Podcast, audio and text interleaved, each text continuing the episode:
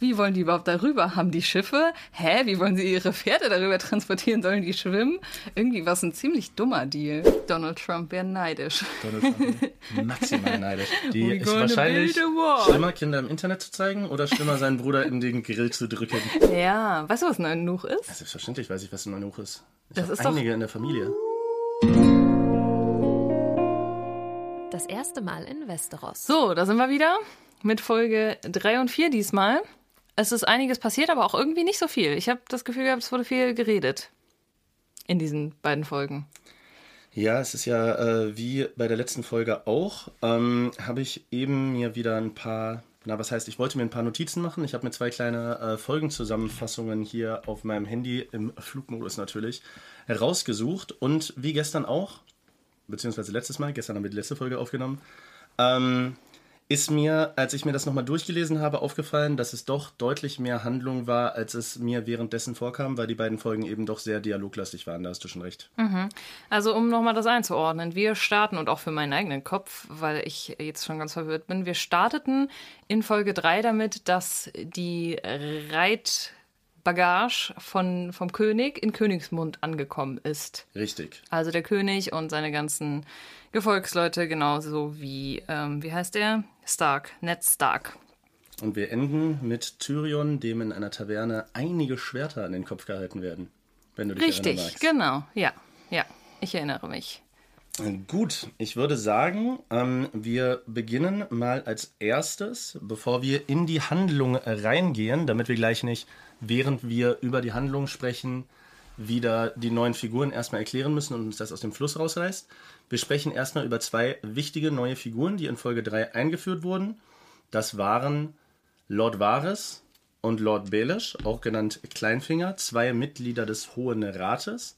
Lord Varys, seines Zeichens, äh, ich glaube, die offizielle Bezeichnung ist Meister der Flüsterer. Das ist der Kollege mit der Glatze, der ganz viele, äh, ganz viele Spione. Der Eunuch. Richtig. Ja, weißt du, was ein Eunuch ist? Selbstverständlich weiß ich, was ein Eunuch ist. Ich Das ist doch- einige in der Familie. Das ist doch ein Mann, dem die Hoden abgenommen wurden, oder? Ich, ich weiß nicht, ob nur die Hoden, ich glaube tatsächlich auch äh, das komplette Gemächt. Krass, ja. Ähm, Spannend. Und Schmerzhaft. Äh, der eben, wie gesagt, Spione in ganz Westeros hat und so ein bisschen dafür da ist, um äh, dem königlichen Rat äh, Auskunft darüber zu geben, was sich auf dem Kontinent so abspielt. Und wir haben äh, Lord Peter Baelish, seines Zeichens Meister der Münze, also quasi der Schatzmeister der Krone. Und da können wir direkt einsteigen, denn Lord Stark wird bei der Ankunft in Königsmund nicht viel Zeit gelassen. Es gibt sofort ein Treffen des Hohen Rates, an dem eben Eddard Stark als Hand des Königs teilnehmen, der König selber nicht. Lord Baelish ist dabei, Lord Varys ist dabei und Renly Baratheon. Weiß ich gar nicht, ob dir das in dem Moment aufgefallen ist. Der Nachname wurde nur einmal gesagt, den Ned Stark sehr brüderlich per Umarmung begrüßt hat. Der Bruder des Habe ich Königs. komplett verpasst. Okay, der Bruder des Königs. Hat auch ja. bisher noch keine große Rolle gespielt. Okay.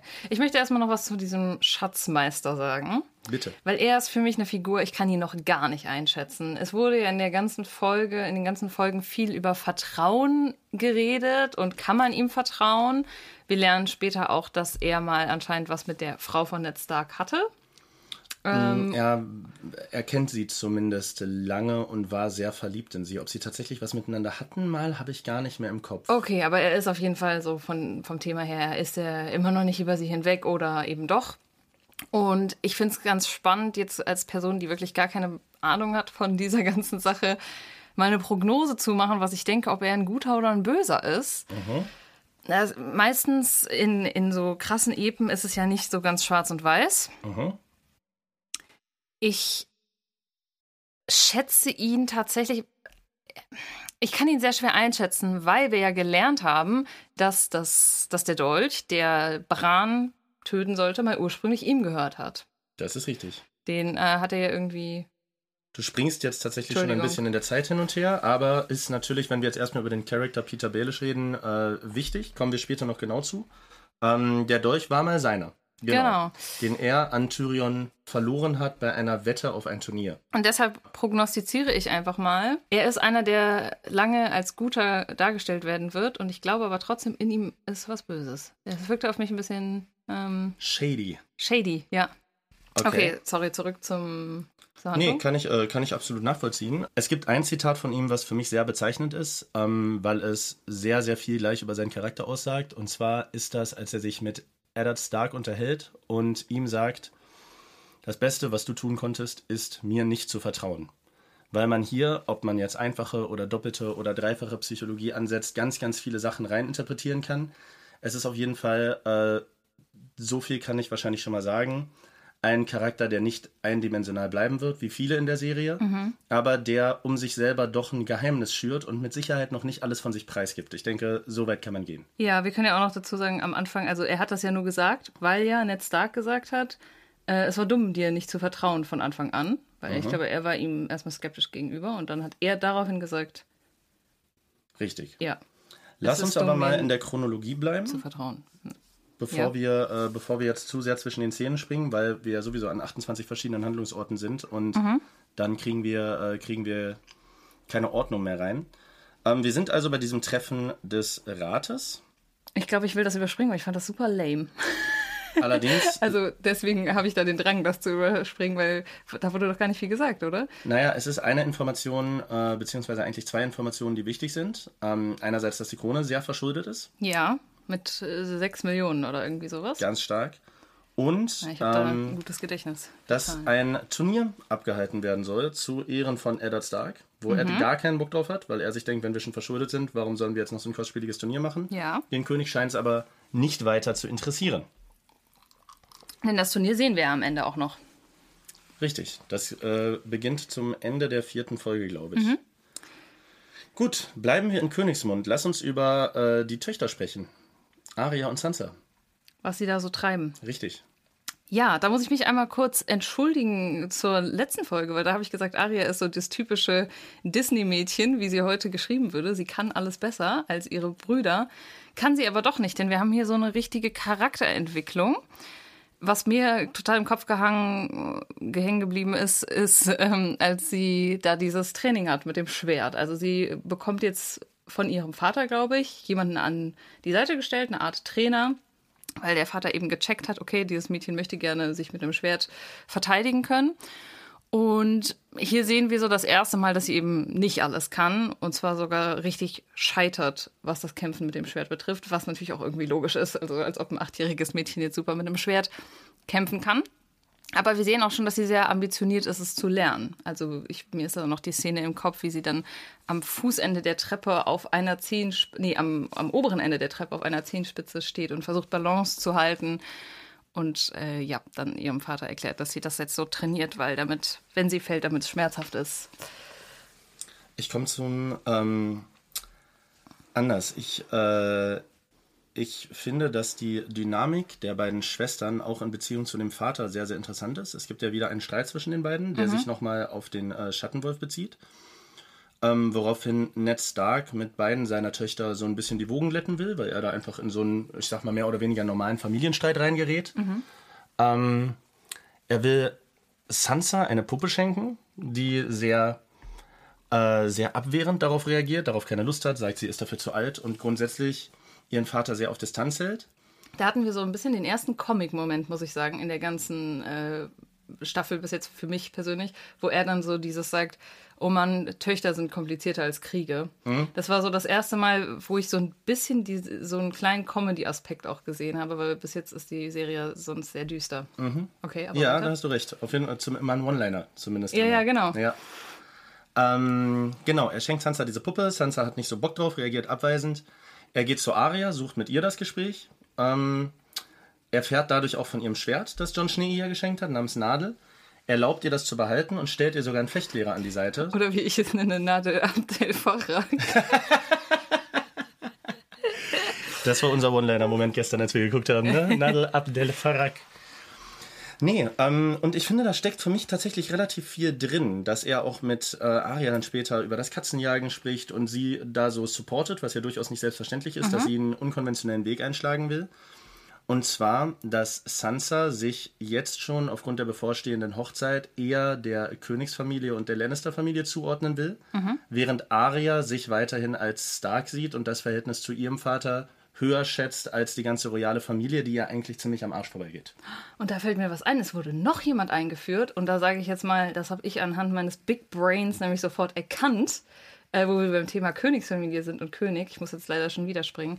Aber wir sehen ja in der Schmiede, Ned Stark besucht einen, einen jungen Mann, der anscheinend Schmied ist. Und was mir aufgefallen ist, äh, persönlich, ich würde sagen, vielleicht fällt das nicht sofort auf, wenn man das das erste Mal sieht, aber ich muss sagen, ich habe ja so ein bisschen auch, äh, ich kenne Filme und ich kenne äh, Skripte und sowas. Und ich muss sagen, ich habe sofort gedacht, dass das vielleicht eigentlich der rechtmäßige König ist. Weil wir hatten in Folge 1 und 2 eine Geschichte von der Königin, von der bösen, also blonden, langen Cersei. Cersei wo sie eben erzählt hat, ihr erstes Kind sei an Fieber verstorben und es hatte irgendwie pechschwarzes Haar, wohingegen ja jetzt alle ihre Kinder blond sind, was ja auch vielleicht darauf schließen lässt, dass sie aus einer In Inzucht kommen. Und da der König schwarzhaarig ist, war dieses erste Kind wahrscheinlich wirklich ein Königskind, ähm, also ein Kind des Königs. Und sie hatte dann irgendwie gesagt, ja, er wurde mir aus den Armen genommen und ich habe ihn gar nicht mehr sterben sehen.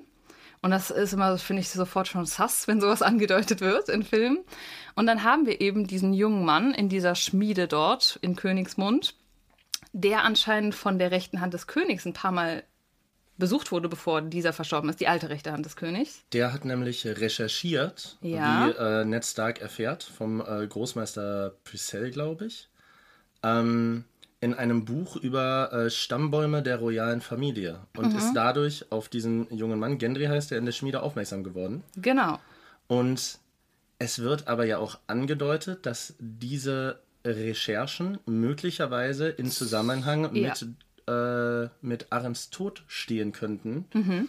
Denn wir haben ja schon gesehen, dass äh, gewisse Leute aus der Königsfamilie, gerade beispielsweise Jamie Lannister, nicht davor zurückschrecken, Kinder aus Fenstern zu werfen und mit Sicherheit auch nicht davor zurückschrecken würden, jemanden, der seinem Geheimnis auf die Schliche kommt, vielleicht den Gar auszumachen. Mhm.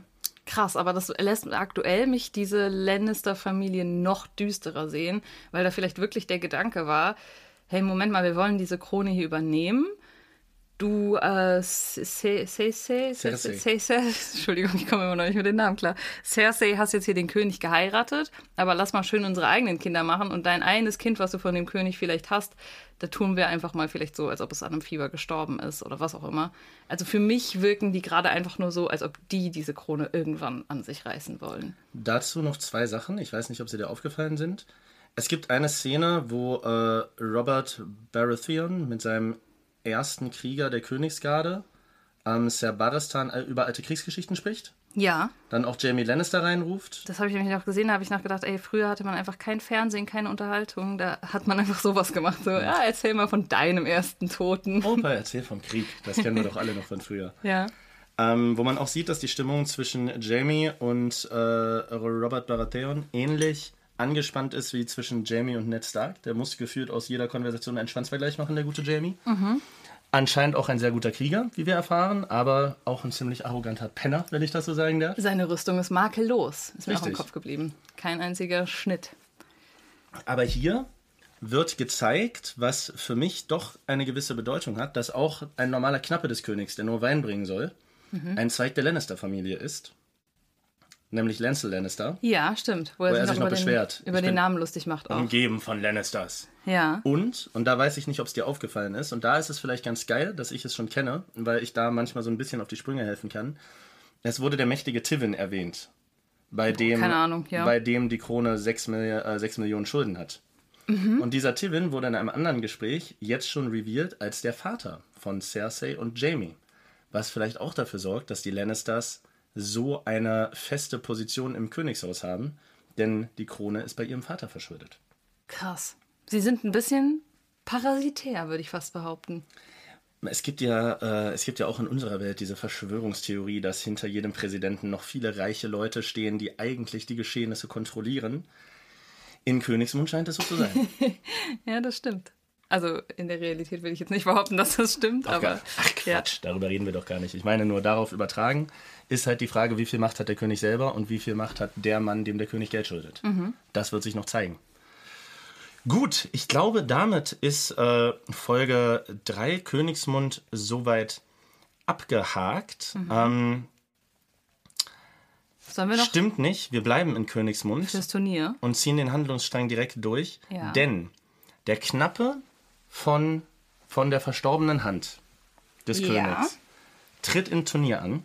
Richtig. Er ist aber dieser, äh, dieser sweete, etwas äh, schmächtigere Boy und er tritt an gegen diesen total bulligen anderen Kerl. Der Berg, Der Berg. richtig. Ja. Der der große Bruder ist vom Bluthund, dem Leibwächter von Joffrey, dem Richtig. Königssohn, dem ersten Prinzen. Der mit der riesigen Gesichtsnarbe. Richtig. Dazu gibt es ja auch eine Geschichte, die äh, Peter Baelish, Lord Kleinfinger, den Stark-Schwestern erzählt. Ich glaube, deswegen kommt mir dieser Lord Kleinfinger auch unterbewusst so ein bisschen shady vor, weil er erzählt ja diese Geschichte dem jungen Mädchen. Wie heißt sie nochmal? Arya oder Sansa? Sansa. Cersei und Sansa, das habe ich Sch- Schwierigkeiten immer richtig zuzuordnen. Sansa. Äh, genau, er erzählt Sansa die Geschichte vom Berg und dem Hund, die ja beide Geschwister waren wohl. Und Schlimmer, der Berg war das ältere oder schlimmer, seinen Bruder in den Grill zu drücken? Tages irgendwie den Hund dabei erwischt, wie er mit seinem Spielzeug gespielt hat. Und dann hat er ihn in die Glut gedrückt vor Wut. Würdest du sagen Überreaktion oder würdest du sagen vernünftige Erziehungsmaßnahmen? du bist ja Vernünftige Expertin, was Kindererziehung. Ja, ich finde, finde absolut legitim. Nein, Spaß. Ich glaube, das ist dann doch schlimmer, das letzte. Ähm, ja, und dann, äh, das Krasse fand ich eigentlich, wie er die Geschichte abschließt. Nämlich sagt ja dieser Sansa dann so, ja, Mann, ey, das ist so eine krass anscheinend demütig, demütigende Geschichte für ihn, die auch wenige kennen. Also erwähnen das nie gegenüber ihm, sonst bist du Hackfleisch gefühlt. Wo ich mir auch so denke, yo, cool, dass du das jetzt gerade so einem 13-jährigen Mädchen anvertraut hast. Weiß ich nicht. Ein Geheimnis mit jemandem zu teilen, den man nicht gut kennt, ist ja immer so ein Aufbau einer Vertrauensebene. Gerade von einem Erwachsenen zu einer jungen Frau vielleicht, die noch in der Findungsphase in der Pubertät ist. Ich glaube, dass man dadurch schnell eine Beziehung aufbauen kann, wenn man sagt, ey, ich weiß da was und das wissen nicht viele, aber ich erzähle das jetzt dir und das bleibt aber unter uns. Das ist, könnte ich mir schon vorstellen, psychologisch etwas, was so eine Art Bindung herstellen soll. Gerade weil Sansa ja auch die Tochter seiner großen Liebe ist. Oh ja, stimmt. Ja. Da spielen dann die Verhältnisse auch wieder eine Rolle. Ähm, was aber am Turnier selber interessant ist, ist, dass der Knappe, der antritt, ähm, ja vorher auch vom äh, Knappen von Lord Stark ersucht wurde, über die Recherchen von John Arryn Informationen preiszugeben, weil auch der Knappe ja möglicherweise Bescheid wusste über den Schmiedesohn, weil er Arryn bei der Recherche geholfen hat. Und nachdem John Arryn plötzlich und unerwartet an Krankheit stirbt, wird jetzt der Knappe zufällig in einem Turnier gegen den Berg gestellt, was ja auch eher unglimpflich für ihn ausgeht. Ja, können wir einfach kurz mal über dieses Turnier reden. Also, wir haben dann dieses typische Ritterturnier. Ich habe es ehrlich gesagt noch nie verstanden. Zwei Ritter reiten sich entgegen, zwischen ihnen nur eine dünne Mauer, haben jeweils ein Schild und eine Lanze und versuchen sich vom Pferd zu stoßen. An der Stelle tun mir immer meistens die Pferde leid, aber gut. Und das haben wir auch da. Das passiert. Eine Runde, die irgendwie gut ausgeht für beide. Und in der zweiten Runde wird dann eben der Knappe vom Pferd gestoßen. Ich muss sagen, ich habe es erst gar nicht realisiert. Das Publikum stöhnt dann auf. Und dann sieht man auf einmal, wie diesem Knappen, der ja anscheinend auch zu viel wusste, ja, ein Stück Holz im Hals steckt. Hals steckt. Ja. Ja. Es war auch sehr explizit, muss ich sagen, die Darstellung. Ich fand es richtig eklig. Also ihm sprudelt dann noch so das, das Blut aus dem Mund. Ja, und die Kinder gucken alle zu. Auch chillig. Das war damals Unterhaltung. Ich meine, Ja, klar. du hast es gerade schon gesagt, es gab kein Fernsehen. Früher ist man auch zu Gladiatorenkämpfen gegangen. Ja, true. Jetzt sind auf jeden Fall alle tot, die äh, an der Recherche um das Geheimnis des Königs Bastards eventuell beteiligt waren. Cersei äh, macht ja auch noch Andeutungen äh, Stark gegenüber bei ihrem Besuch im Turm, dass man sich mit den Lannisters lieber nicht anlegen sollte. Ja. Und wir werden sehen, wohin das alles noch führt. Wobei Ich natürlich hasse die jetzt schon so sehr alle. auch Lord Stark doch jemand ist, der wohl sich zu helfen weiß, den Norden lange regiert hat. Und das ist eine interessante Konfrontation, weil ich habe immer auch damals schon eher das Gefühl gehabt, wir haben ja eine sehr, sehr durchtriebene und mächtige Familie gegen einen sehr, sehr kriegserprobten, integeren Mann mit wirklich vielen Verbündeten im Norden, der ein nicht so komfortables Leben führt und sich wahrscheinlich auf andere Art und Weise durchschlagen musste. Also wir haben zwei Gegenspieler, so kristallisiert es sich ja langsam heraus mit Ja. den Lannisters und den Starks, wo ich so jetzt keinen Favoriten benennen könnte.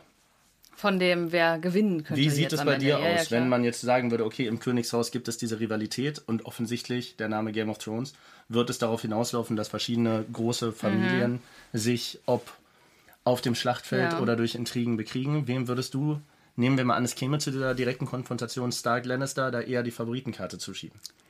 Boah, also vom, von der Serie her muss man ja eindeutig sagen, dass die Starks so die sympathischen sind. Und wenn wir jetzt so ganz klassisch an so eine Happy End Sache denken würden, dann wären es ja die, die sich dann mit, ähm, mit Gewieftheit, die vielleicht in der Unter, also nicht Unterzahl, aber die, die weniger mächtig sind, die sich dann aber gegen den Großen durchsetzen. Und man fiebert, glaube ich, auch eher mit denen mit. Aber ob das dann am Ende so ist, ist fraglich. Ich fand auch ganz interessant, es gab ja eine Szene zwischen Cersei und ihrem Sohn, also dem ähm, Inzestsohn, nenne ich ihn jetzt einfach mal, weil Joffrey. ich. Genau, Joffrey, weil ich vermute. Ähm, wo sie so ein bisschen darüber reden, was passiert, wenn er König ist. Und er sagt so: Ja, ich nehme einfach den ganzen Norden ein, tu da meine Leute hin und dann gehört das alles uns. Und dann erklärt Cersei aber ja auch so ein bisschen, dass das gar nicht so einfach ist. Also man muss sich gegenseitig irgendwie am besten zumindest äh, vertragen oder Deals miteinander ausmachen, weil wahrscheinlich, wenn, wenn man jetzt einfach so verfeindet wäre, niemandem am Ende geholfen ist. Und deswegen denke ich, wird das nie in so ein riesiges, okay, die gewinnen oder die gewinnen am Ende münden, sondern eher, man arrangiert sich, beziehungsweise arrangiert sich eben nicht und es ist so ein für immer fortwährender Kampf um Macht. Was man auf jeden Fall, und da kann man auch eine gute Brücke schlagen, zum äh, letzten Handlungsstrang, der sich in Königsmund abspielt. Was uns auf jeden Fall sehr, sehr krass gezeigt wird, ist, dass der Norden, sowohl in dem, was Cersei mit ihrem Sohn bespricht, als auch in dem, was wir selber sehen, ein sehr eingeschworener, autarker Bereich ist, Mhm. in dem Loyalität Eddard Stark gegenüber wahrscheinlich größer ist als der Krone gegenüber. Die Ja. Starks sind quasi im Norden die Familie und jeder wäre bereit, auch vermutlich für Ned Stark in den Krieg zu ziehen, auch gegen Königsmund, weswegen Königsmund sich damit arrangiert, dass der Norden zwar in der Theorie der Krone untersteht, wie man ja auch gesehen hat, dass Ned einfach geholt werden kann und nicht wirklich eine Wahl bekommt, faktisch aber eigentlich als eigenes Land zu betrachten ist. Mhm. Und jetzt gibt es noch den Strang mit Catelyn Stark, das haben wir eben schon angerissen, die Ned Stark hinterherreist bezüglich des Dolches. Ja. Es kommt heraus, wie du eben schon gesagt hast, der Dolch gehörte Tyrion Lannister, weil Peter Baelish sagt, er hat ihn beim Spielen von Peter gewonnen. Mhm. Passt natürlich auch sehr gut, dass äh, Peter Baelish ausgerechnet den Dolch, den seine große Liebe mitbringt, äh, selber mal gehört hat, ihn aber verloren hat und genau weiß, an wen. Das ist ein krasser Zufall, dass, die Mhm. erste, dass der erste Ansprechpartner sofort weiß, was Phase ist. Worauf ich aber hinaus will, ist, dass am Ende Catelyn Stark und Tyrion Lannister sich zufällig in dieser Taverne treffen. Catelyn Genau. ist auf dem Weg zurück Ja. und Tyrion ist wieder auf dem Weg nach Königsmund. Und Tyrion Lannister ist allein schon durch seinen Zwergenwuchs und seine Angehörigkeit zur Lannister-Familie vermutlich jedem Begriff. Jeder erkennt Tyrion Lannister, wenn er ihn Mhm. sieht. Und trotzdem zögern nach, äh, nach Caitlins Ansprache niemand in dieser Taverne, auch ein mächtiges Mitglied der Königsfamilie, sofort für sie festzunehmen. Ja. Was auch für den Zusammenhalt und die Furchtlo Furchtlosigkeit und die Loyalität im Norden der Stark-Familie gegenüber spricht. Ja, das stimmt. Ja, das soll, sollte es, glaube ich, auch vielleicht nochmal ähm, an aufzeigen. Ähm, Richtig. ich finde es an der Stelle fand ich es interessant, weil man ja über Tyrion mittlerweile schon mehr gelernt hat und er für mich bis jetzt eigentlich auch einer der sympathischsten Figuren ist. Der gehört für mich irgendwie auch gar nicht zu dieser Lannister-Familie dazu, weil er so für sich selbst steht. Er ist ja auch jetzt die ganze Zeit allein unterwegs. Und ich kann das auch, also ich glaube nicht, dass er irgendwas mit diesem komischen Attentat zu tun hatte. Ähm, ja, aber trotzdem spannend, dass ja, da am Ende dann nochmal demonstriert wird, okay, hier im Norden haben wir unsere Freunde und alle stehen am Ende so uns bei, wenn es darum geht. Die Sache ist halt auch, das fällt mir jetzt gerade ein, ich, ich könnte dir gerade gar nicht sagen, weil es passiert in dieser Serie durchweg so viel. Ich könnte dir gar nicht sagen, ob es dazu tatsächlich kommt oder nicht. Ähm, will ich ja auch nicht, ne? Mhm. sondern ich will nur eine Überlegung in den Raum werfen. Nehmen wir mal an, es würde zwischen dem Süden und dem Norden ein Krieg ausbrechen. Und dieser Krieg könnte theoretisch gar nicht geführt werden, in meinem Kopf, wenn ich es zu Ende denke. Weil der Norden zeigt ja, dass die nur Interesse am Norden haben und vermutlich nie, keine Ambition haben, Königsmund einzunehmen. Mhm. Das bedeutet, dass wenn ein Krieg ausbrechen würde, er im Norden geführt werden würde, wo Königsmund und der Süden wahrscheinlich die Angreifer wären. Und Mhm. so wie der Norden dargestellt wird. Und es wird ja auch immer wieder betont, die Nordmänner überleben die langen Winter und die Nordmänner sind, da oben ist das Leben anders. Ja. Das bedeutet, dass wahrscheinlich auch bei einer zahlenmäßigen Überlegenheit auch der Norden nicht eingenommen werden könnte, allein schon aufgrund der Wetterverhältnisse, der Landesverhältnisse, so dass diese Koexistenz wahrscheinlich auch darauf basiert, dass niemand dem anderen wirklich was kann, allein schon aufgrund der Strecken Ja. und der Landesbedingungen. Ich glaube, am Ende wäre es dann auch, wenn, einfach so eine Art Unabhängigkeitskrieg. Also äh, ich könnte mir zum Beispiel vorstellen, jetzt wo wir, wo wir die Serie so ein bisschen, wo wir wissen, was wo ist, dass vielleicht auch im Laufe der ganzen Serie sich der Norden irgendwann komplett unabhängig macht und sagt, ja, wir hatten hier immer so einen Lord, der abgesetzt war, aber das ist jetzt einfach unser König und wir machen uns unabhängig. Also sowas könnte ich mir vorstellen. Auf jeden Fall sind wir jetzt in einer prekären Situation, denn Tyrion Lannister ist ein Gefangener von Catelyn Stark. Und das sind nicht einfach zwei Soldaten, die sich streiten, sondern das sind die Frau des Königs des Nordens, also die First Lady quasi äh, vom, äh, vom Nordreich. Lass mich Und? raten, jetzt muss wieder irgendjemand kilometerweit monatelang reiten. Und der Bruder der Königin. Also zwei sehr, sehr mächtige Ja, Vertreter stimmt, der ja. jeweiligen Länder. Und das kann ja nicht ohne Folgen bleiben, Mhm. dass die eine Stimmt. Partei die andere gefangen nimmt. Und lass uns kurz bei Tyrion bleiben. Tyrion ist ja wegen, wegen, die- wegen während dieser ganzen Königsmund äh, Dialog hin und her Scheißerei gar nicht zugegen gewesen, wie du schon gesagt hast, weil Tyrion Bock hatte, sich die Mauer mal anzugucken. Ja, und dazu habe ich mir ein paar Sachen notiert, weil die Mauer, die macht mich fertig. okay. Ich frage mich erstmal so, die Mauer, wie lang muss die denn bitte sein? Also das verstehe ich nicht. Ich habe jetzt mal im Intro drauf geachtet, da wird die Mauer so als nur ein kleines Stück zwischen einem Meer, äh, zwischen einem Meer und hohen Bergen dargestellt. Aber ich finde es so, so, so, eigentlich so unlogisch, den Gedanken, wir bauen hier eine Kilometer hohe und Kilometer weite Mauer. So, wer hat die gebaut? Keine Ahnung. Ähm, um uns vom Norden abzuschotten. Ähm, kommt das später noch, wird das nochmal angesprochen? Also es gab, es gab schon einen Hint, der äh, dir dann vielleicht in dem Moment, also wo du die Brücke vielleicht nicht geschlagen hast. Ähm, es gibt ja eine Stelle an der Mauer, wo äh, der Lordkommandant, also der quasi der äh, Anführer der Nachtwache, Mhm. bei Tyrion um mehr Männer und mehr Mittel für die Mauer bittet, weil sich Sachen entwickeln im Norden. Und da wird gesagt, wir haben so wenig Männer, wir können die anderen Festungen nicht besetzen.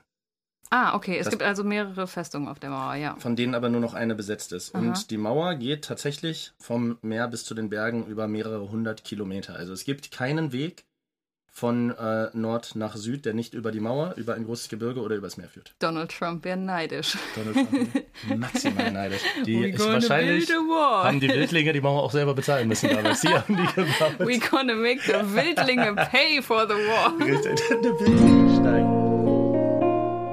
Irgendjemand wird von dieser Mauer runterfallen.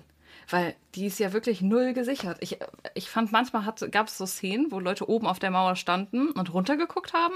Meinst du, die, wo Tyrion runtergepinkelt hat? Da kriege ich nämlich auch immer ein bisschen ah, ja, Anxiety. stimmt, stimmt. Tyrion hat ja an Das einer hat er Stelle ja gesagt, dass er gerne von der Mauer einmal pinkeln will. Das war so ein Genau. Live-Bucket-Ding von ihm. Ja, runtergepinkelt und da habe ich wirklich gedacht, alter Verwalter, hier ist ja wirklich nichts, ähm, kein Schutz. Du könntest jederzeit gestoßen werden. Tyrion hat aber auch einen anderen Körperschwerpunkt als wir. Das dürfen wir auch nicht vergessen. Also der steht natürlich sicherer aufgrund von seinem dicken Booty. Äh, ja, aber ich, ich finde es einfach, äh, ja, diese Mauer wirkt auf mich irgendwie so, äh, das ist eigentlich wie gemacht dafür, dass da noch jemand runterfällt. Das ist richtig.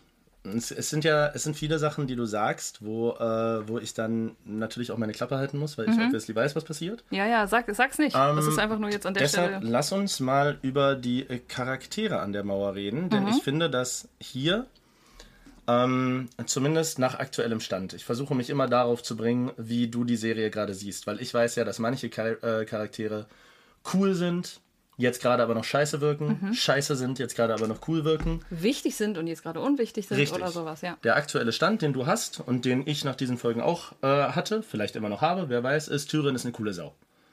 Und ich finde, dass die Beziehung und zwischen John und Tyrion und die Dynamik zwischen John und Tyrion ganz viel über beide aussagt. Denn wir lernen, John ist ein guter Kämpfer und ein guter Krieger. er macht alle im Fechtkampf fertig. Ja. So. Fängt deswegen ein bisschen an zu fliegen und die anderen finden ihn scheiße. Ähm, Tyrion da, äh, wiederum, ein, anders als sein aggressiver Trainer, sagt ihm, Bro, das wird deine Bruderschaft, die haben das alles nicht gelernt. Natürlich finden die dich kacke, wenn du die nacheinander demütigst. Versuch doch lieber dein Wissen mit ihnen zu teilen, weil am Ende des Tages stehen die neben dir, wenn ihr kämpft. Ja. Und da sieht man, dass Tyrion wahrscheinlich im Kampf sofort untergehen würde, aber deutlich mehr Lebenserfahrung besitzt und sehr, sehr uneigennützig, wie man auch später nochmal bei seinem kurzen Besuch in Winterfell sieht, wo er Bran diesen äh, Sattel für äh, Gehbehinderte einfach schenkt, Ja. die Baupläne dafür, versucht John Schnee da ein besseres Leben zu ermöglichen. Ja. Also es wird so suggeriert, dass Tyrion von dem Besuch in Winterfell und grundsätzlich dieser Stark-Familie, die ja ehrenhafter und integrer wirkt als seine Lannister-Familie, doch recht angetan ist. Ja. Ähm, trotz alledem, und da kannst du jetzt vielleicht was zu sagen, kommt John sich ja schon ein bisschen verarscht vor. Bei dem, was er da an der Mauer dann am Ende vorfindet. Ja, also äh, wir haben jetzt so ein bisschen die Ernüchterung. Ich habe ja in der letzten Folge vermutet, dass er jetzt direkt irgendwie in den Krieg muss und dann ernüchtert wird. Ernüchtert wird. Das haben wir nicht, aber er wird ernüchtert dadurch, dass er lernt, wer da seine Kollegen sind, die ja doch im Schnitt eher, ja, nicht so ambitionierte Kämpfer sind, Leute, die dahin müssen, weil sie keine andere Wahl haben. Und einer von denen, um da vielleicht jetzt schon mal die Brücke zu schlagen, ist der neue Charakter, der auch eingeführt wird. Du musst jetzt den Namen sagen, weil ich bin Samuel Tarly. Samuel Tarly. Das ist ein Es gibt in Fantasy eben immer einen fülligen Sam, der die rechte Hand einer der Hauptfiguren ist.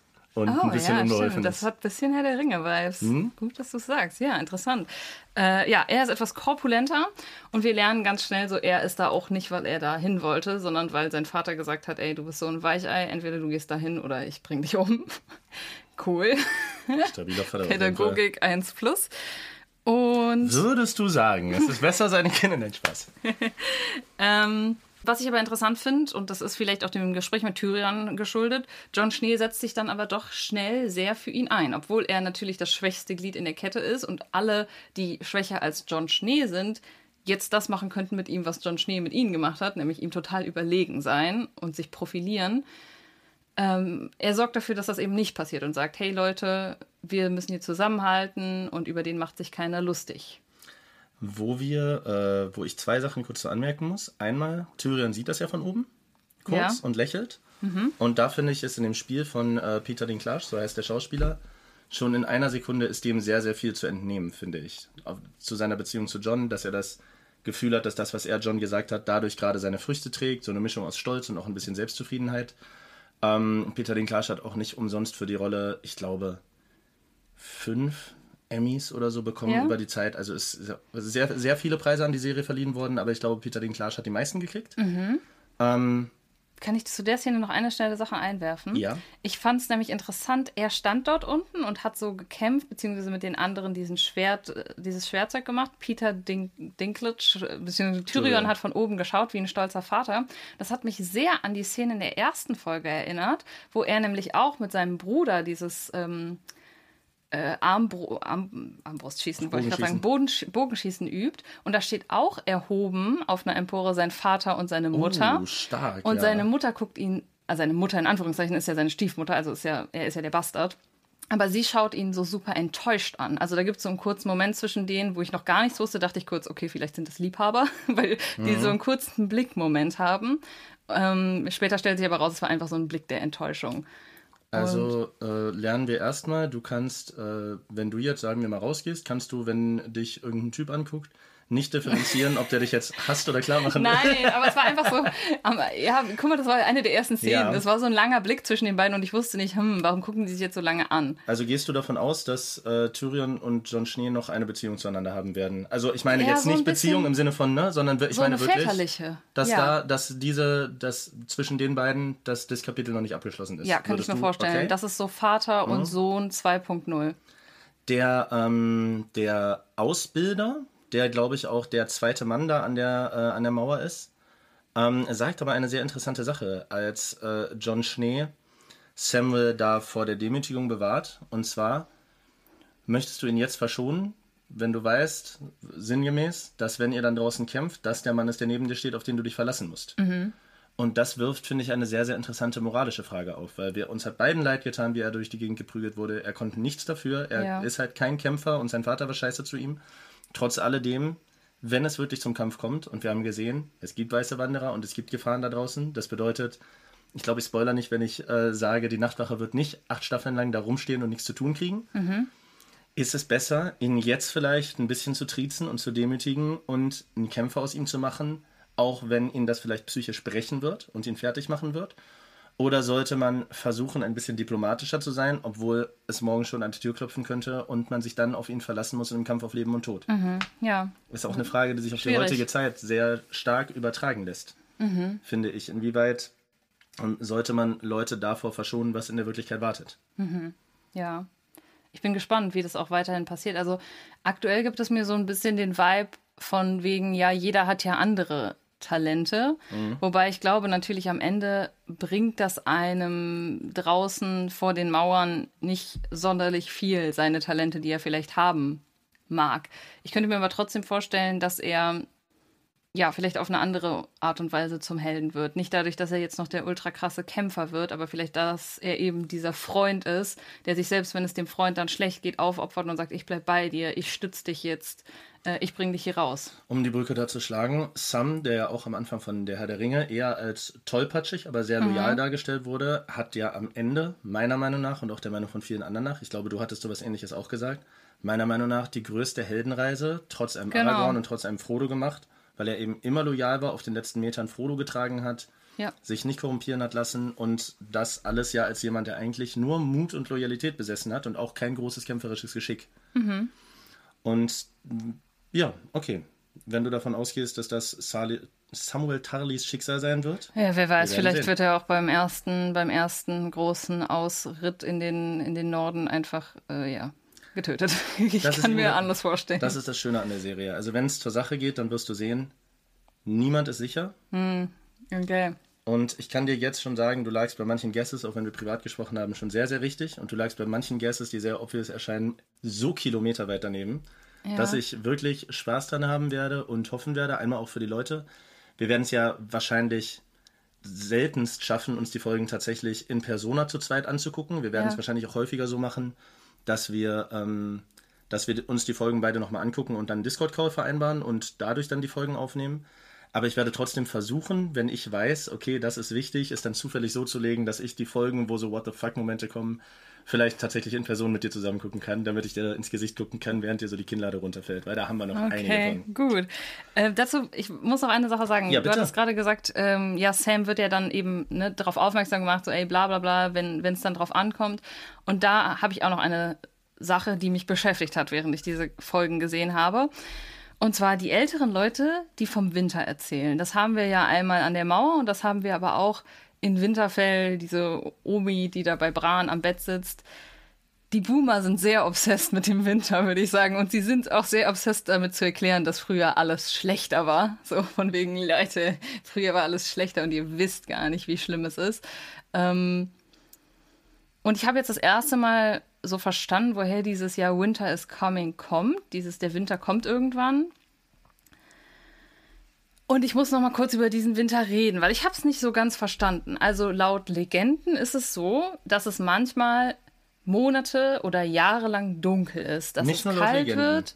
Die Jahreszeiten in der Welt von Game of Thrones haben keine feste Länge. Das heißt, der Planet kreist um einen Stern oder um zwei Sterne oder irgendwie sowas. Das ist so super komplex, man weiß es nicht. Möglich. Vielleicht ist die Umlaufbahn auch, ein, vielleicht dauert die Umlaufbahn noch einfach eine Milliarde Jahre und ist unregelmäßig und der ist noch nicht einmal rum. Weiß ich nicht. Ja, interessant. Was auf jeden Fall, um da kurz reinzugrätschen, interessant daran ist, ist, dass Tyrion aus dem Süden an Ja. Mhm. die Legenden nicht so richtig glaubt, wobei alle älteren Leute aus dem Norden, die auch schon ein bisschen wettergegerbt aussehen, das alles total für Fakten halten. Das bedeutet, im Süden bekommt man von diesen harten Wintern wahrscheinlich eher weniger mit als im Norden, wo der Schnee laut Aussage dieser älteren Frau 30 Fuß hoch hält. Mhm. Und die Nordleute sind doch eher abergläubischer, die Südleute sind äh, eher realistischer. Die Frage ist, liegt es daran, dass die Nordleute einfach noch altertümlicher sind, wie keine Ahnung, die Isländer, die an Feen und so einen Quatsch glauben? Oder liegt es daran, dass die Nordleute die Südleute vor diesen Gefahren immer abgeschirmt haben durch die Nachtwache? Ja. Oder der Planet ist halt so geneigt, ne, dass es unten weniger ankommt als oben. Nein, keine Ahnung. Aber da fand ich es halt irgendwie so ein bisschen auch paradox, dass ja, der Leitspruch von den Winterfell-Leuten ist ja irgendwie Winter is coming, der Winter kommt. Und alle erzählen auch immer vom Winter. Und der Winter ist so schlimm und es passiert irgendwann wieder. Wir hatten mal eine Generation lang einen Winter. Und dann erzählt irgendjemand im Norden, yo, die weißen Wanderer kommen wieder und bla bla bla. Und alle sagen so, äh, nee, kann nicht sein. Hä, nee, als ob. Obwohl deren Leitspruch ist, der Winter kommt. Ich glaube, die Weißen Wanderer sind nicht direkt mit dem Winter verbunden. Also die Weißen Wanderer sind schon so lange her, dass die gesehen wurden, Ah, okay. dass man das für einen Mythos hält. Ah, okay, Wie bei gut. uns, wir haben letztens über Troja gesprochen beispielsweise. Troja ist wie lange her? Zweieinhalbtausend Jahre oder so. Ja. Mhm. Und man weiß heute nicht, ob diese Stadt existiert hat oder nicht.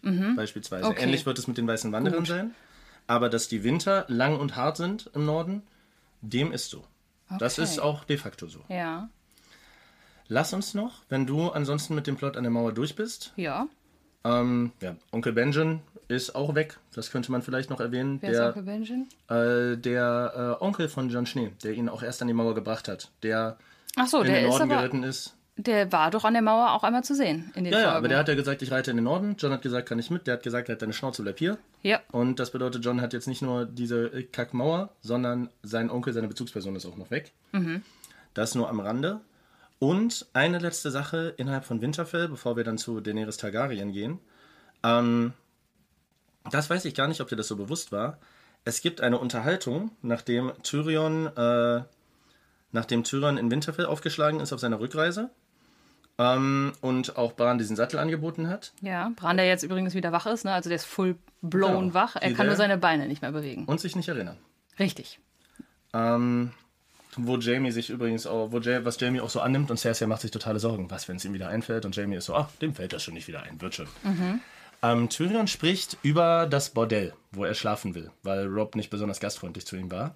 Draußen mit Theon Graufreud, der jetzt das erste Mal benannt wurde, der die ganze Ja. Zeit auch mit den Stark-Kindern unterwegs war. Ich dachte eigentlich immer, er wäre einer von den etlichen Kindern. Richtig, der aber kein Stark ist, Ja. sondern aus diesem Gespräch, hast du das verstanden, was aus diesem Gespräch hervorging, was er da zu suchen hat? Ja, ich hab's grob so verstanden, dass auf jeden Fall seine ganze Familie abgeschlachtet wurde. Von eigentlich auch irgendwie wem, der auf jeden Fall was mit den Starks zu tun hat oder den Starks selber oder so. Und er dann sich gedacht hat, ja cool, okay, dann bin ich jetzt halt deren Sklave.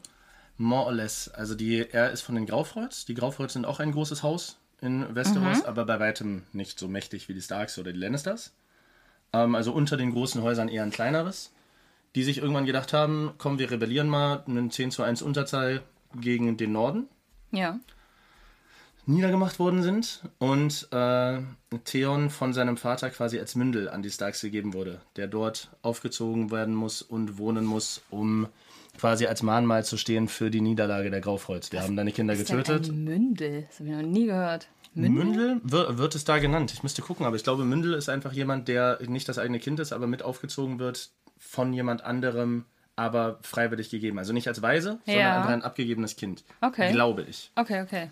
Ja. Und er muss quasi bei den Starks bleiben, aus unterschiedlichen Gründen. Einerseits wahrscheinlich als Demütigung für den Vater, als Tribut für den Krieg, vielleicht auf der anderen Seite auch, damit Winterfell nicht angegriffen wird.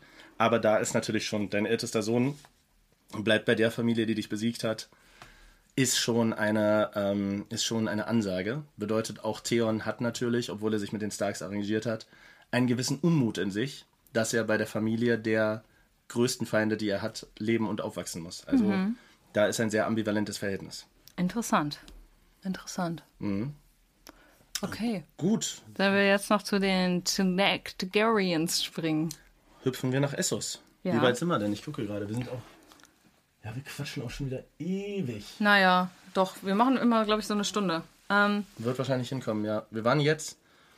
Könnt ihr ja an der Stelle schon mal vielleicht äh, mir oder Alicia auf Instagram schreiben, je nachdem, wegen wem ihr das hört. Wir sind ja jetzt so ein bisschen hin und her gesprungen. Ich finde das aber eigentlich ganz geil, wenn das Gespräch organisch ist. Und ich glaube eh nicht, dass Leute, die uns hier zuhören, die Serie nicht kennen und ein Hörbuch von uns haben wollen.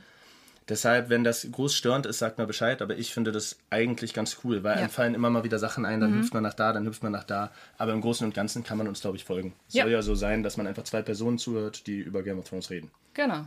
Okay, also Essos Daenerys. Messos. Meine eigentlich, mein eigentlicher Lieblingsplot, weil ich muss auch sagen, ich glaube, ich habe nochmal drüber nachgedacht, warum ich den eigentlich auch so cool fand. Ich muss sagen, ich finde halt auch diese Pferdestory cool. So. Es gibt mir so ein bisschen Die, also Wendy die, die, Arch die. Architektur der Mauer und die, äh, und die vielen Pferde findest du gut Ja, bisher in of Thrones? ja. ähm, ja, also Daenerys ist weiterhin mit ihrem neuen äh, Dothraki angeheirateten Volk unterwegs. Sie ist die Khaleesi, die Frau des Königs. Und wir hatten das, was du in der letzten Folge auch schon mal angedeutet hast, ist ähm, deutlich geworden. Sie ist jetzt eigentlich über ihrem Bruder, was die Rangordnung betrifft. Wir haben diese eine prägnante Szene. Sie reiten irgendwie durch ein Feld, äh, kilometerlanger Tross. Und sie sagt, okay, wir müssen einmal kurz anhalten. Ich hatte ja die Vermutung, sie muss pinkeln gehen. Ich weiß nicht, es wurde gar nicht mehr aufgelöst, warum sie sagt, wir müssen hier mal anhalten. Ich glaube, sie vertritt sich einfach nur die Beine. So stand es zumindest in der Folgenzusammenfassung. Ah, okay, okay. Sie, sie steigt auf jeden Fall ab, geht ins So als Gebüsch. Machtdemonstration. Guck mal, ich kann machen, dass alle anhalten, nur weil ich mal kurz rumlaufen will hier und mal gucken. Genau, aber das wäre auch grundsätzlich interessant bei einem Volk, das die ganze Zeit reitet und das Kommando gibt der König. Wie pinkeln die? Vom Pferd runter? Die Männer? Also die, die gehen ja Schritt, ne? Ich Ja. mir vor, also ich glaube, wenn ich da jetzt so als normaler Soldat am Stissel wäre, würde ich schnell von meinem Pferd runter, irgendwie Ach das so. einem Homie geben, sagen, Stimmt. führ mal kurz weiter, Ja, dann okay. springe ich in den Busch und dann jogge ich kurz wieder hinterher und steige wieder auf mein Macht Pferd. Sinn, wie bei so einem Karnevalszug. Genau. Bei den Sklaven ist wahrscheinlich Kacken egal so, Mhm. im wahrsten Sinne des Wortes. Denen wird wahrscheinlich gesagt, laufen lassen, ihr Wichser. Ja. So, und wenn der König oder die Königin oder einer von den Hochrangigen müssen, dann kann man auch mal pausieren. Ja, Schätze okay. ich. Ja, interessant.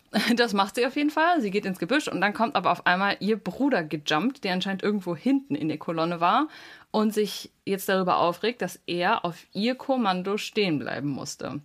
Weil er sieht sich ja immer noch als der rechtmäßige König, der irgendwann zurück auf diesen eisernen Thron kommt. Den haben wir übrigens auch das erste Mal gesehen in diesen Folgen, der ja auch sehr stilisiert für die Serie steht. Und er ist jetzt eben, ja, negativ darauf gestimmt, dass seine kleine Schwester ihm Befehle geben darf. Es wird aber auch schnell klar, so, yo, du hast ja trotzdem nichts zu kamellen, weil dann kommen irgendwie auch ein paar Dothraki, halten ihn fest, sagen, hey, sollen wir ihm ein Ohr abschneiden? Ähm, und ja, so etabliert sich das einfach in dieser Folge, würde ich Er geht sagen. halt davon aus, dass er einem Reitervolk über einen anderen Typen, der da vermittelt hat, auch aus dem Westen sagen kann, ich gebe euch meine Schwester und ihr gebt mir eure Armee. Und hat nicht drüber nachgedacht, dass Karl Drogo sagen kann, ja okay, ich heirate deine Schwester und gebe dir deine Armee. Und vielleicht gelogen hat. Dass man einfach lügen kann, ist ein Gamechanger. dass man sagt, okay, gib mal deine Schwester, kriegst meine Armee trotzdem nicht. Was willst du jetzt machen? Und so.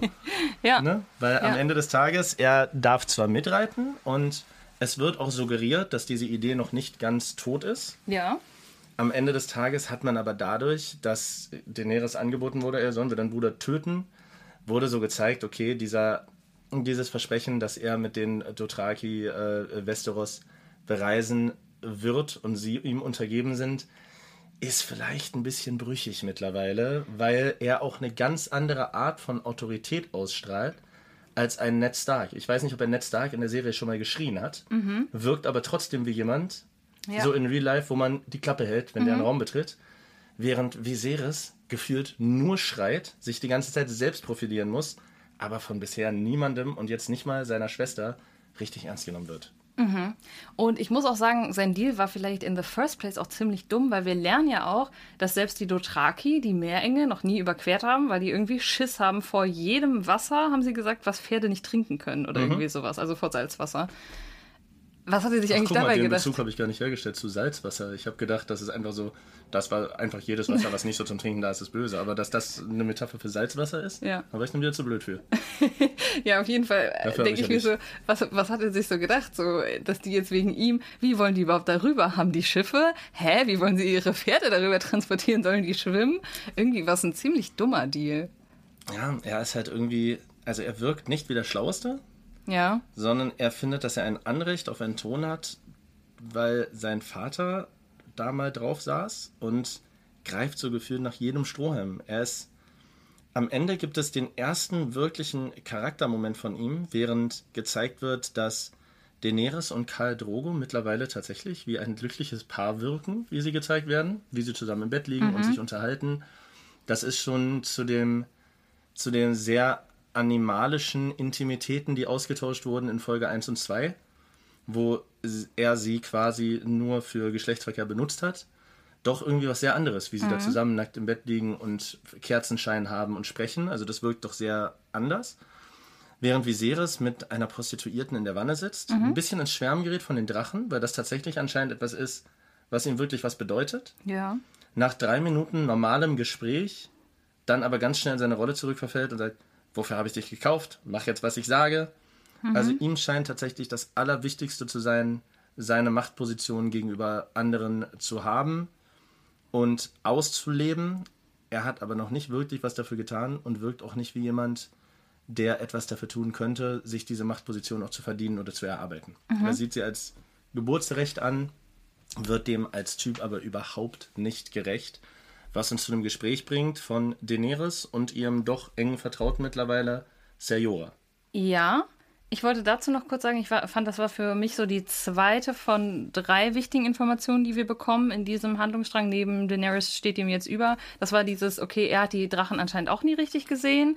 Er erzählt von Drachenschädeln, die er gesehen hat. Für ihn sind die aber auch irgendwie eigentlich ausgestorben und nicht mehr existent.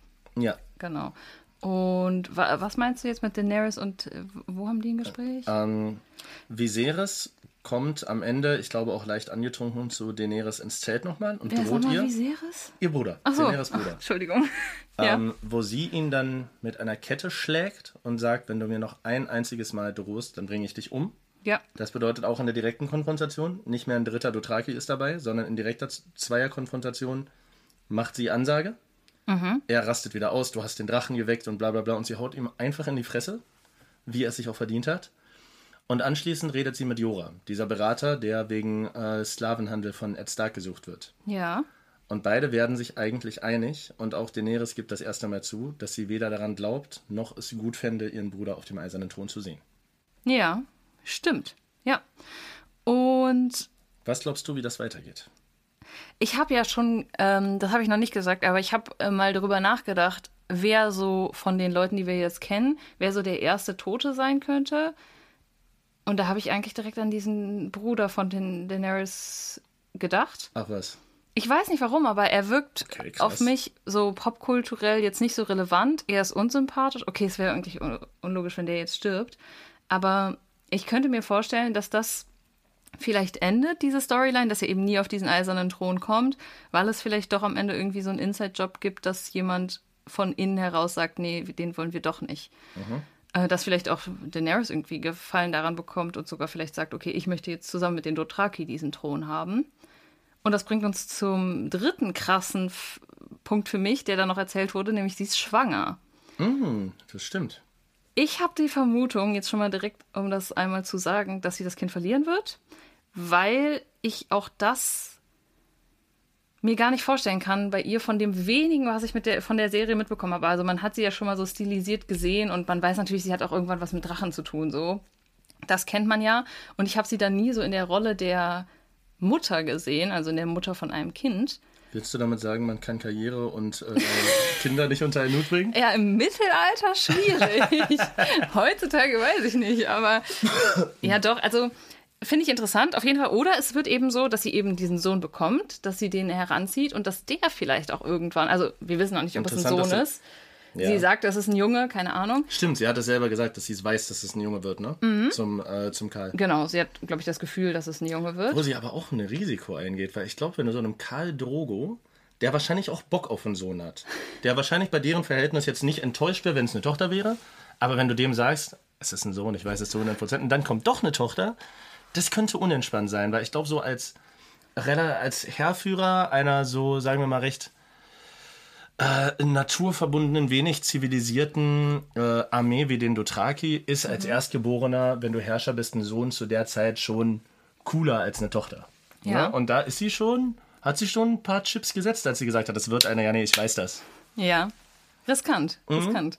Zeigt vielleicht aber, obwohl, nee, weiß ich nicht, ob das irgendwas über sie aussagt. Aber ja, also auf jeden Fall glaube ich, vielleicht, entweder vielleicht kommt dieses Kind weg oder es kommt zu irgendjemandem, es bleibt vielleicht bei den Dothraki oder es ist vielleicht auch, dass, genau, dann gesagt wird, vielleicht ist das dann irgendwie vielleicht der nächste Thronfolger, äh, den es geben sollte. Weil ganz ehrlich, was soll, also das ist ja alleine auch schon eine krasse Verbindung, dass man hier zwei so unterschiedliche Völker, sage ich mal, also die Targaryens und die Dothraki hat. Und wenn die sich verbinden und ein Kind bekommen, ich glaube, das könnte eine mächtige Person sein. Mhm. Wobei bei den Targaryens, ich weiß gar nicht, wie viele zu der Family überhaupt noch gehören. Nicht mehr viele, ne? Ähm, also bisher kennengelernt haben, Haben wir nur zwei. die beiden. Ja. Und wir wissen, ähm, dass ihr Vater, der irre König, Mhm. ähm, der auch, by the way, Neds Bruder getötet hat, wie wir gehört haben im Krieg, also der ja von Baratheon abgesetzt wurde und von Jamie Lannister umgebracht, Mhm. dass er tot ist und dass sie beiden auf jeden Fall zwei von wenigen aus dem damaligen Königshaus sind, denen die Flucht mehr oder weniger gelungen ist. Ja. Ne? Also, dass er und die meisten seiner Anhänger entweder tot sind oder jetzt für äh, den neuen König arbeiten, wie beispielsweise äh, Meister Picel, der alte Typ, der im kleinen Rat mit sitzt, dem Eddard auch irgendwann sagt, ihr habt unter einem anderen König gedient. Ja. Also, dass es auch Leute gibt, die anscheinend nur dem Königshaus treu sind und nicht einem gewissen König, die auch eine Rebellion dann in der gleichen Funktion überstehen und immer das Gleiche sind. Können wir dazu noch mal ganz kurz äh, eine kleine Überleitung machen zu dem damaligen König, der ja zu den Targaryens gehört hat? Und wir haben ja gelernt, dass hier die Verwandten von Ned Stark, sein Vater und sein Bruder, gestorben sind, weil dieser König die alle verbrennen hat lassen. Wir wissen noch nicht genau wieso, was da genau vorgefallen ist, aber auf jeden Fall Feuer war ein großes Thema. Ähm, ich glaube, er, seine letzten Worte waren laut dem blonden Lannister-Typen auch, yo, brenn, verbrennt sie weiter. Burn them all, verbrennt sie alle, hat er gesagt. Genau. Äh, Finde ich spannend. Vielleicht, also gerade weil das Buch heißt auch, auch das Lied von Eis und Feuer und die stehen für mich so, auch dadurch, dass sie mit Drachen was zu tun haben, eben für dieses Feuer. Während die Leute in Winterfell und an der Mauer eher für Eis stehen. Richtig. Ja. Ja. Spannende Entwicklungen. Ähm, ich glaube, damit sind wir äh, soweit mit den Folgen durch. Hast du auch wieder den Effekt? Weil wir haben ja eben, äh, wir haben ja eben, bevor wir die Folge aufgenommen haben, ähm, schon darüber gesprochen, wo du auch wieder gesagt hast, ja, ist irgendwie nicht so viel passiert. Wenn man darüber spricht, es, es passiert immer verdammt Ja, viel. es passiert schon viel, klar, auch wenn Frage. nur Dialog ist. Das Ja. geht schon gut voran. Ich muss tatsächlich sagen, dass ich damals auch, gerade bei der ersten Staffel, teilweise ein bisschen Probleme hatte, dran zu bleiben, weil doch sehr viel auf einen einprasselt und Mhm. Zwei Stunden Dialog, bei dem man durchgehend konzentriert sein muss und die Hälfte der Namen nicht kennt. Ja. Gerade das finde ich auch schwierig, weil man ma- weil manche Sachen noch eingeschaut werden, die man noch gar nicht kennen kann. Ja. Und manche Ja. Mhm. Sachen hat man nur einmal gehört, die muss man dann wissen. Es ist sehr fordernd. Ja, es ist schon, also man darf äh, nicht irgendwie zwischendurch mal schnell auf Toilette rennen oder so, gar keine Frage. Und man muss auch damit klarkommen, dass man manchmal Sachen nicht versteht. Also, dass man sich so denkt, okay, habe ich jetzt nicht gecheckt, aber hoffentlich werde ich es irgendwann verstehen, Mhm. wer da zu wem gehört. Du kannst mich aber ja glücklicherweise auch immer fragen. Ja, ich glaube auch dadurch, dass wir jetzt schon zweimal drüber geredet haben, ähm, ist es für mich einfacher. Also ich muss sagen, ich bin jetzt nach den vier Folgen schon sehr drin, aber ich weiß nicht, ob, wenn ich das jetzt alleine geguckt hätte, ob mir dann nicht nach Folge zwei irgendwie, ob ich gedacht hätte, ah, zu kompliziert. Aber ich glaube, es wird sich lohnen. Wird es. Also ich habe damals, wie gesagt, ich habe es tatsächlich einmal abgebrochen. Ich glaube nach Folge 7 oder so, weil ich nicht mitgekommen bin. Und dann hat, äh, habe ich darüber gesprochen mit meinem Kumpel Daniel. Kennst du auch. Ne? Shoutout an der Stelle. Und er hat es auch beim ersten Mal abgebrochen. Und ihn kenne ich ja schon ewig. Und wir haben sehr, sehr, sehr, sehr ähnlichen Filmgeschmack. Und er hat mir gesagt, Alter, bleib dran, es lohnt sich. Und ich habe das damals alleine geguckt, einfach. Ja. Weil ich zu Hause war, ich habe Zeug gemacht. Und ich, ne, ich habe da auch alleine gewohnt. Ich war jetzt auch irgendwie, keine Ahnung, ich hatte jetzt niemanden oder so. Das heißt, ich habe Serie alleine geguckt einfach, weil ich auch bingen gerne wollte. Und spätestens Mitte Staffel 2, ich war so am Start. Ich habe Ja. teilweise, äh, ich habe teilweise drei Stunden geschlafen, weil ich nicht aufhören konnte und sowas.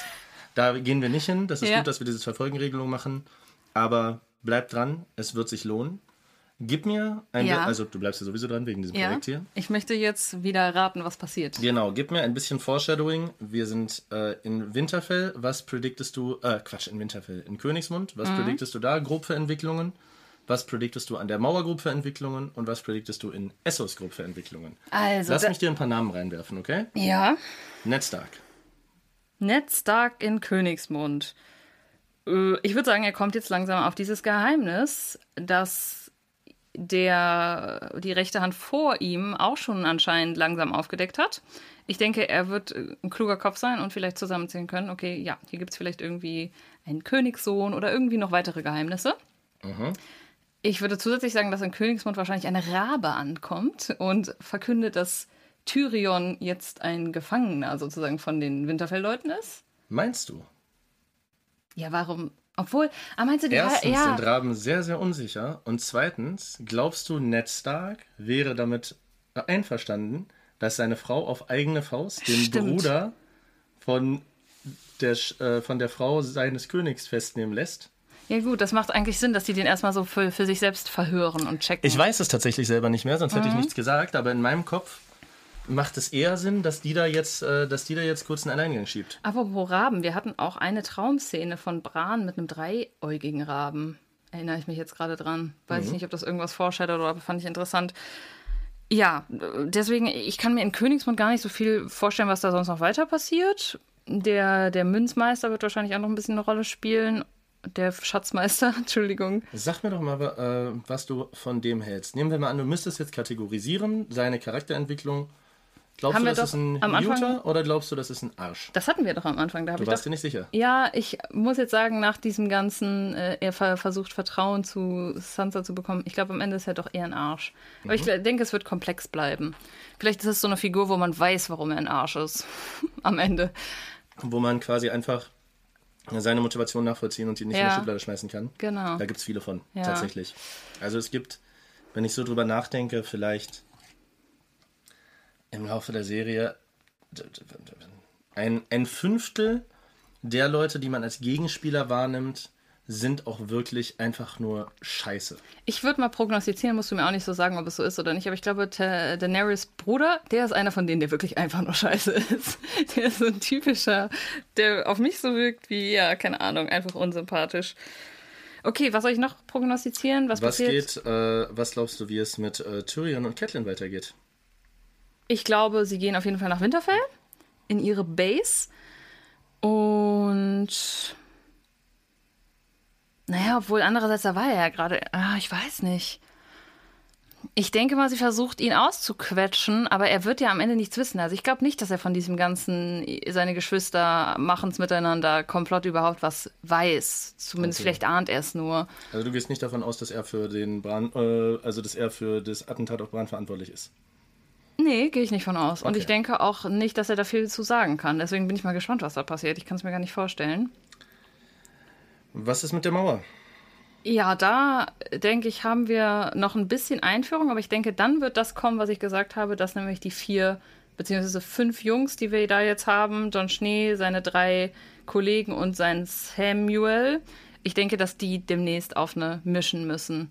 Und ich könnte mir vorstellen, dass einer abkratzt, dass es ein Bauernopfer gibt, keiner von, also nicht Samuel oder John Schnee, sondern einer von den dreien, könnte ich mir vorstellen, um halt so ein Zeichen zu setzen, hier ist es wirklich gefährlich.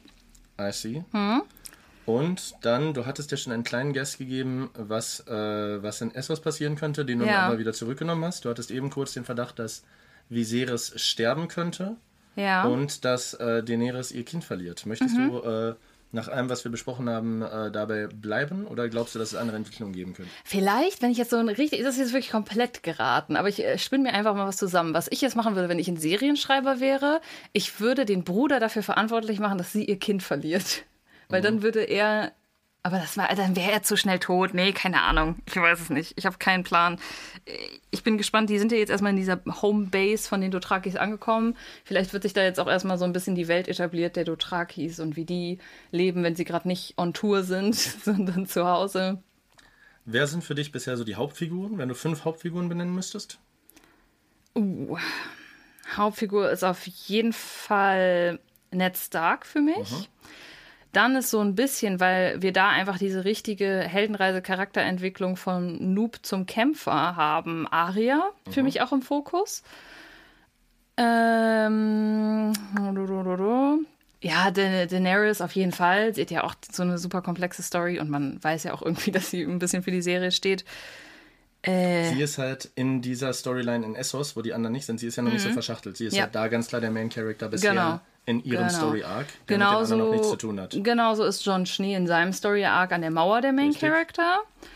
Und dann, ich könnte mir vorstellen, dass äh, Tyrion eben auch einer der großen Treiber sein wird. Der Großen. Also, wir haben Ja. Ned Stark, wir haben Arya Stark, Daenerys Targaryen, Mhm. Äh, Jon Schnee und Tyrion Lannister. Wer von denen ist für dich der sympathischste? Letzte Frage der Folge. Wo würdest du sagen, das ist mein Shit mit ihm oder mit ihr? Ja, ganz klar auf jeden Fall mit dem kleinen Mädchen. Arya? Weil, also, äh, da muss man einfach sagen, ist ja bei Kindern generell so, die sind halt noch so total un, unberührt und da kannst du ja überhaupt nichts Negatives zu sagen. Sie hat ja jetzt keine großen, schlimmen Sachen gemacht. Im Gegenteil, sie hat ja sogar ihren Hund äh, schweren Herzens mit einem Stein beworfen, ihren Schattenwolf, Entschuldigung, ich darf ja nicht Hund sagen, damit er wegläuft und so. Sie wirkt wie jemand sehr liebes- und willensstarkes, bla bla bla. Also Alicia Joe ist äh, Arya Stark, Team Arya Stark. Ja, ähm, Wenn du jetzt eine Person an Karneval cosplayen müsstest, dann wäre es Arya Ja, Stark. nee, das ist aber schwieriger natürlich vom, vom Outfit her. Ja, aber ja. Als blonde Und Frau.